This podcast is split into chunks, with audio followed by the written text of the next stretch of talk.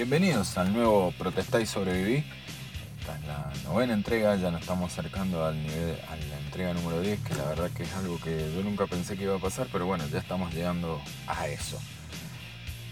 Eh, como les dije en el anterior, en el podcast número 8, eh, había mucha tela para cortar y era obvio que íbamos a seguir desarrollando el tema de más por menos, que tiene que haber sido el número 6, creo que fue. Bueno,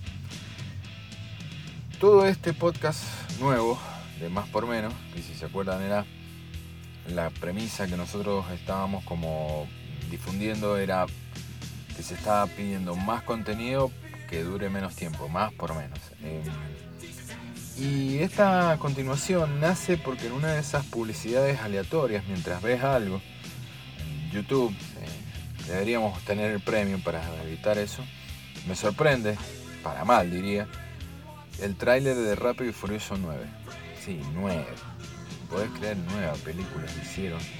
Con una historia más pedorra que las telenovelas turcas esas que pasan en el Canal 9 y con actores que parecen salidos de la Academia Estebanés, hijos de puta. Y pienso en esta película y es como un McDonald's. Eh, se, come fácil, o sea, la, la, la ve fácil. Se digiere todavía más rápido, tiene menos contenido que la revista Gente y se olvida en lo que se cuesta olvidar un tema de Daddy Yankee. Es así. Pero mi inquietud no es la calidad de la película, sino quién es el que consume semejante adefesio y si es posible que hoy, con tanta variedad que haya, tenés Netflix, tenés Amazon Prime, tenés, no sé, si tenés plata Disney+, tenés YouTube, las podés bajar por torrent, las podés ver, si tenés buena conexión por online, las podés ver en Cuevana, las podés ver en cualquiera de esas piratas. Tantas, tenés tantas opciones disponibles. ¿Qué, van a ver esa película, entendés? ¿Qué, es lo que quieren lograr ver esa película que la verdad no tiene nada de contenido y una historia más trillada que, que no sé, los programas del Canal 9? O sea, no tiene nada. Pero bueno, más allá de todas esas elucubraciones, vamos a hacer la entrada triunfal a nuestro crítico de cine, mi amigo Marcelito, que bueno, también va, a exponer su punto de vista con respecto a esto que estamos hablando ahora en este momento. Marcel. Uf, no sé si es una bienvenida o me está dejando patear penal en la final del mundo. Qué responsabilidad. Qué peso tan grande. Es solo un punto de vista, subjetivamente mi punto de vista. Pero bueno, el cine también es eso, un punto de vista, una historia contada desde la óptica del director, o al menos eso es lo que te hacen creer. En la actualidad, claramente podemos ver hasta dónde se puede estirar el elástico, y de hecho lo estiramos tanto que inevitablemente sabemos que lo próximo que viene es el latigazo en la jeta.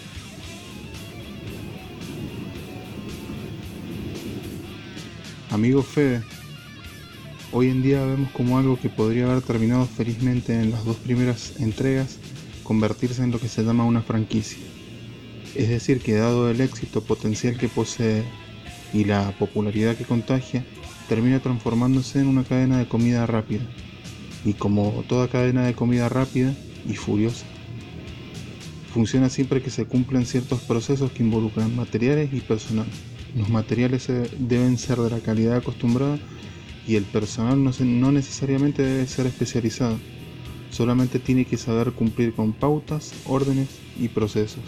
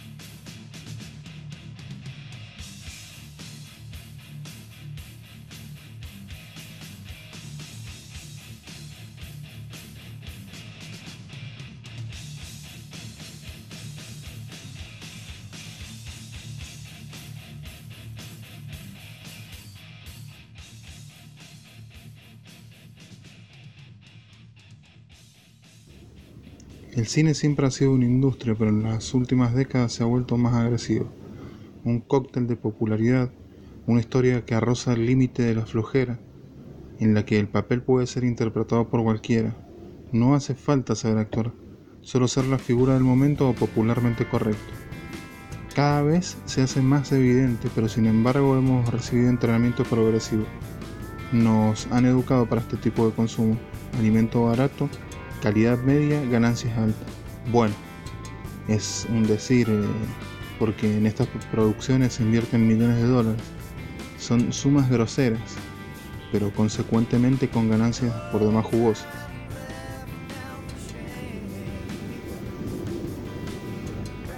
No se trata solo de quién la consume, porque más allá de tener aspectos que pueden llegar a ser flojos en cuanto a historia, buscan satisfacer al animalito que llevamos adentro, ese que solo quiere satisfacción rápida, ese que no le gusta pensar demasiado, ese que solo quiere una piña en el mentón para vivir la experiencia de una droga barata pero eficaz. Eh, lo que me parece eh, criticable es cómo se busca sacar a, toda costa sangre de las piedras y hacer cómplices al público que peca de inocente. Hay una película que me llega a la mente que metafóricamente deja reflejado entre otras este tipo de conducta, de Running Man. O no sé si se acuerdan, o como la conocimos acá, Carrera Mortal, que a su vez está basada en un cuento de Robert Sheckley, un autor de ciencia ficción yankee y si se ponen a investigar un poco van a ver que este cuento anteriormente inspiró a dos películas, una francesa y una alemana, que a grandes rasgos son otras dos interpretaciones de la misma historia. Bueno, en la película Arnoldo interpreta a un antiguo capitán y piloto de helicópteros, encarcelado por una masacre que en realidad estaba intentando evitar. La cosa es que por infortunios termina como uno de los participantes de un programa de televisión que se transmite popularmente, en el cual lucha por su vida intentando escapar de unos monos ásperos que tienen, quieren hacerlo pelota, o sea, unos cazadores.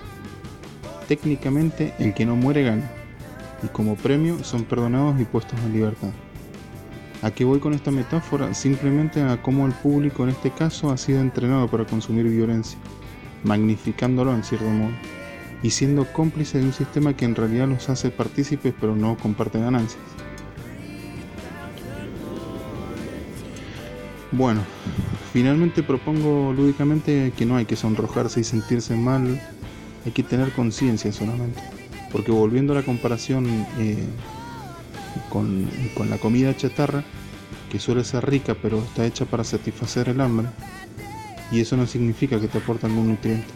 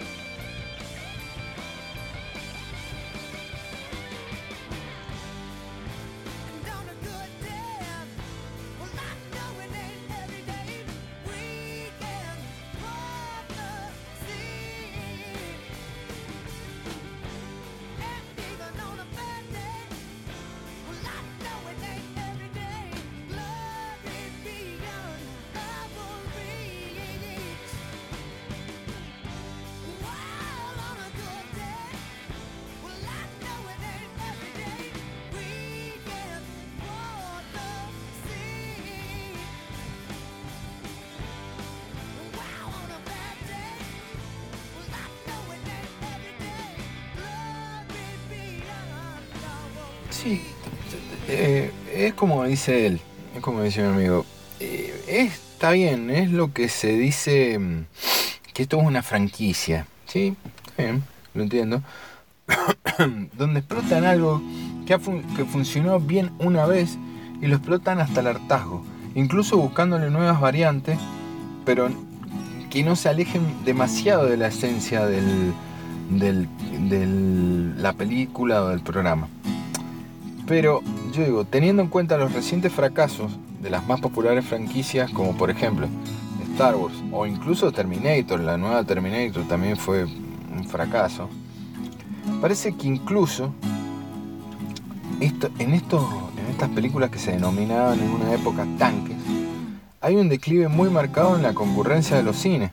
Está bien, esta, por ejemplo, Rápido y Furioso 9 todavía no la estrenan, la van a ahora, pero Rápido y Furioso 8, 7 o 6 incluso, no me suenan a verlas, eh, no me suenan a verlas visto que en la cartelera de los cines. O quizás sí estuvieron, pero estuvieron muy pocas semanas. Entonces no hay tampoco una concurrencia que vos digas, estamos, estamos metiendo, como por ejemplo, por más que Star Wars las últimas dos son muy pedorras, la gente siguió yendo a ver. Entonces bueno, por ahí se condice un poco más que tenga todo esta parafernalia alrededor. Pero bueno. Igualmente, hay, el futuro de los cines está, está pendiendo un hilo porque, tengamos en cuenta, hace seis meses están cerrados. Y todas las películas tanques que, estaban previstas para este año, eh, como por ejemplo Black Widow o la tercera Suicide Squad, que bueno, la tercera Suicide Squad, o Suicide La podríamos meter en el nivel de basofia de Rápido y Furioso, las pasaron para el 2021 sin fecha definida. Entonces, eh, ahí hay, hay, otro tema también. quizás como los cines estén, eh, estén cerrados y quizás eh, falte un montón de tiempo para ver cómo se puede volver al normal funcionamiento de los cines, no sé si los estudios van a aguantar estar tanto tiempo sin producir películas sin que les paguen eh, por, pasar las películas en los cines. Entonces me parece que, es una opinión esta y es algo que estoy pensando, que toda esa clase de películas que vienen como Rápido y Furioso o más bien como le denominamos Pochoclera van a desaparecer. Porque los estudios no van a empezar a poner tanta plata y gastar muchísima plata para hacer una película que no sabes si la van a pasar en el cine. Y teniendo en cuenta que está bien, las descargas legales pueden funcionar, pero no son el, mayor grosso de los ingresos que ellos tienen. Ten en cuenta que Mulan fue un fracaso. La nueva Mulan fue un fracaso. Creo que eran 100, 100 millones de dólares era, les había costado hacerla y, recaudaron 30 millones. Entonces me parece que el, el cine eh, va a empezar a cambiar y es necesario que cambie. Eh, los dejo, muchas gracias por escucharnos de vuelta, espero que les guste este podcast que hicimos con, con Marce. Quizás en el futuro haya otras cosas, pero creo que es un tema que puede dar mucho para pensar y elucubrar ciertas respuestas. Eh, nos vemos en el próximo Protestar y Sobreviví, que es el número 10. Veremos qué nos depara el futuro.